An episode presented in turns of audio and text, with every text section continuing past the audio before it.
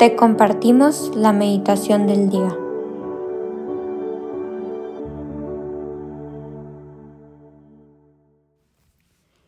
En el nombre del Padre, del Hijo y del Espíritu Santo. Amén. Espíritu Santo, te pido que seas tú quien hable a través de mí. Enciende mi corazón e ilumíname en esta meditación para transmitir tu amor y sabiduría, y que mis palabras sean instrumento tuyo. Igualmente te pido por el corazón de todas las personas que escuchen esto Permite que se abra y se llene de todas las riquezas y dones que solo tú nos puedes dar. Acompáñanos en estos minutos que te dedicamos y quédate con nosotros por el resto del día y de nuestra vida. Hoy, jueves 25 de enero, meditaremos sobre el Evangelio según San Marcos 16 del 15 al 18. En aquel tiempo se apareció Jesús a los once y les dijo, Vayan por todo el mundo y prediquen el Evangelio a toda criatura. El que crea y se bautice se salvará. El que se resista a creer será condenado. Estos son los milagros que acompañarán a los que hayan creído. Arrojarán demonios en mi nombre, hablarán lenguas nuevas, cogerán serpientes en sus manos y si beben un, veneno mortal no les hará daño. Impondrán las manos a los enfermos y estos quedarán sanos. Palabra del Señor, gloria a ti, Señor Jesús. Bueno, pues aquí creo que hay dos mensajes muy importantes en este Evangelio. La primera parte en donde Jesús nos pide que vayamos y reclutemos a cuantas ovejas, a cuantos de sus hijos podamos y los llevemos hacia Él. Y la otra parte en donde nos pide que confiemos ciegamente en Él y que nuestra fe se engrandezca al nivel de confiar en que todos estos dones, virtudes y capacidades se nos concederán en nombre de Él. Todo lo que podemos llegar a ser si solamente confiamos en que es posible. Y quisiera primero enfocarme en esta segunda parte. Me acordé, ayer tuve mi, mi encuentro con mi equipo de reino y leímos la lectura también de San Marcos 1, en donde en una parte dice, estaba precisamente en la sinagoga un hombre que tenía un espíritu inmundo y se puso a gritar, ¿Qué quieres de nosotros, Jesús Nazareno? ¿Has venido a acabar con nosotros? Sé quién eres, el Santo de Dios.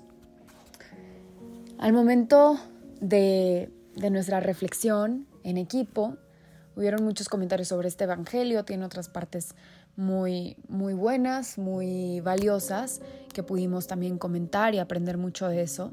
Pero en lo personal, esta es la parte que, que a mí me llamó la atención. Y ahora haciendo esta meditación, como siento que se me repite el mensaje y es el que quiero compartir con ustedes.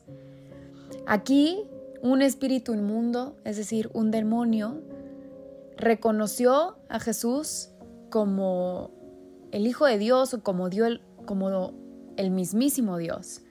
Le preguntó, ¿qué quieres? ¿Has venido a acabar con nosotros? Yo sé quién eres, él eres el santo de Dios. Un demonio le dijo eso a Jesús. Y aunque suene así de retorcido lo que yo comenté, fue, no puede ser lo mucho que tengo que aprender de un espíritu maligno. Yo sé que suena fatal, pero ¿cuántas veces nuestra fe no es tan chiquita, tan chiquita? En verdad, a mí hasta pena me da admitirlo. Sé que no soy la única, cuánto nos pasa, que hasta a veces que me tengo que concentrar demasiado al momento de la comunión, de que, ok, estoy recibiendo a Jesús, y que hasta se me vienen pensamientos intrusos de, ay, bueno, mi, mi hostia, me obliga, ¿sabes? ¿Cuántas veces no hasta en esos pequeños momentos dudamos, no tenemos la suficiente fe? Y un mismísimo demonio miró a Jesús a los ojos y le dijo, sé quién eres, el santo de Dios. Y muchas veces nosotros no podemos hacer eso, no podemos ver la hostia, el pedazo de pan consagrado, el cuerpo de Jesús y decir, sé quién eres, el santo de Dios. No podemos ver un acto noble de una persona, no podemos ver amor, compasión en el mundo, en el prójimo y decir, sé quién eres, el santo de Dios, este viene de Dios, de mi Salvador. ¿Cuántas veces no estamos rodeados de milagros de salud, de familia, de amor, de compañerismo, de trabajo, de virtudes y no podemos reconocer, eres tú, el santo de Dios. ¿Cuántas veces no somos capaces de, de mirar al Santísimo, de mirar un crucifijo y reconocerlo como lo que es? ¿Cuántas veces nuestra fe es muchísimo más pequeña que un granito de mostaza y no nos alcanza? Entonces, insisto, qué fuerte que incluso un espíritu así, un ser así, tuvo la virtud, el don más grande, más bello, más importante de todos, que es, bueno, yo sé que el amor, pero bueno, en este caso también la fe. Me ganó y por mucho, cuánto que aprender. Entonces, volviendo al Evangelio de hoy, Jesús le dijo a sus discípulos, todos los milagros que acompañarán a los que creemos en Él Podremos curar enfermos, podremos arrojar demonios en su nombre, hablar nuevas lenguas, podremos salvarnos de incluso hasta un veneno mortal. ¿Y cuántas veces nos es tan difícil creerlo? ¿No? Realmente agarrar conciencia de que de que podemos hacer esto y más si tan solo confiamos plenamente en él. Y no porque nosotros seamos espectaculares, y no porque seamos excepcionales o tremendamente especiales, simplemente porque Él actúa a través de nosotros, porque nos ponemos en disposición de herramienta, de apóstol, de discípulo. Y quizá no es necesario irnos tan lejos pensando que tenemos que tener esta capa de héroe para poder hacer todo lo que Jesús nos pide. Pero cuántas veces dudamos de su poder y ni siquiera le damos chance de obrar en nuestro día a día, de creer que si Él quiere podemos tener un gran día, de momentos en que nos faltan fuerza, que nos falta descanso, que nos falta compasión. A veces dudamos que si se la pedimos nos la va a dar. ¿Cuántas veces no rezamos sin la suficiente fe de que siempre, siempre se hará su voluntad, de que su poder es infinito? y que aún siendo infinito nos recluta a nosotros.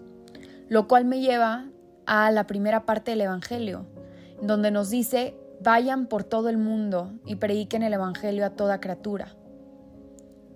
Nos habla también de la salvación a través del bautismo y de, y de la condena a los que se resisten a creer. Aun, cuando Dios, cuando Jesús lo es todo y lo pueden todo, aún así nos recluta a nosotros. No quiero decir que nos necesitan, pero nos desean, nos piden, nos llaman. No lo quieren hacer por ellos solos, quiere hacerlo a través de nosotros. Y sí, Jesús cuando estuvo aquí en la tierra tuvo a sus discípulos, pero en realidad son sus primeros, no sus únicos ni mucho menos sus últimos. Nosotros también estamos llamados. Desde el momento en el que nos ha llenado de bendiciones, el que tenemos el don de conocerlo y de saber de Él, que lo tenemos a nuestro alcance, tantas herramientas espirituales, los sacramentos. Si todo eso no es llamarnos, entonces ¿qué es?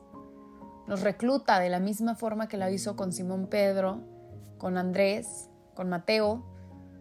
Asimismo, es con cada uno de nosotros. Y no nos pide que seamos extraordinarios, que seamos las personas más perfectas, más congruentes, más honradas. Nos pide que nos pongamos en disposición de herramienta para que Él pueda actuar a través de nosotros como lo hizo con sus discípulos para esparcir su palabra, como lo hizo a través de ellos. Ellos no daban crédito, no podían creer cómo que yo lo voy a hacer. Es que no lo vas a hacer tú, lo voy a hacer yo a través de ti, si me lo permites. De esa forma no solamente salva al herido o al enfermo, sino también al que cura, al apóstol. Yo sí creo que Él lo ve como dos pájaros de un tiro porque en verdad que en el momento en el que nos damos a Él, es como la mayor forma de sanación y de renovación que podemos tener. Al momento en el que nos ponemos al servicio de los demás y de su voluntad, es en la forma en la que podemos ser más grandes, más plenos, más felices, la forma en la que nos podemos salvar. Creo que este Evangelio, con palabras muy claras y muy literales, nos invita a no cansarnos de ser apóstoles, de ser discípulos, de ser ovejas, de ser sus seguidores y fieles hijos, de reclutar a cuantos podamos para llevarlos a Él y de también nosotros santificarnos en ese proceso de como devoción, entrega y servicio. Y también nos pide que engrandezcamos nuestra fe, que aprendamos de quien podamos, total de poder reconocerlo como, como nuestro Dios, como el Dios omnipotente, infinito, amoroso, Padre que es. Nos invita a confiar que si tenemos una pizca de fe, podemos hasta mover montañas, que si dejamos que Él actúe a través de nosotros, podemos recibir todas sus gracias y también compartirlas a las demás. No nos limitemos, pero mucho menos no lo limitamos a Él, no lo limitemos a Él con lo que nosotros nos creemos capaces de hacer, porque esto, insisto, no es sobre nosotros, es sobre Dios. Él nos promete que nos dará todo lo que necesitamos para, para poder cumplir nuestra misión, cumplir sus peticiones. Todo lo que nos pone en nuestro corazón es porque está dentro de nuestro alcance, de nuestras manos y porque sabe que nos va a llevar a Él.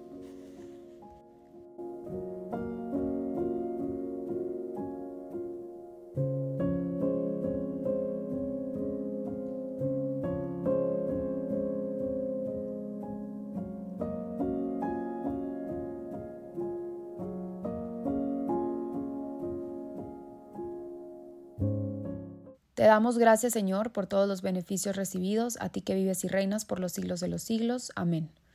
Cristo Rey nuestro, venga tu reino. María, Reina de los Apóstoles, enséñanos a orar. En el nombre del Padre, del Hijo y del Espíritu Santo. Amén. Que Dios los bendiga y que tengan buen fin de semana.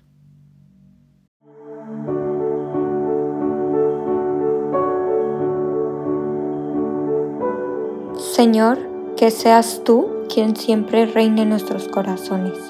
Los invitamos a que se queden en diálogo con Él nos escuchamos mañana.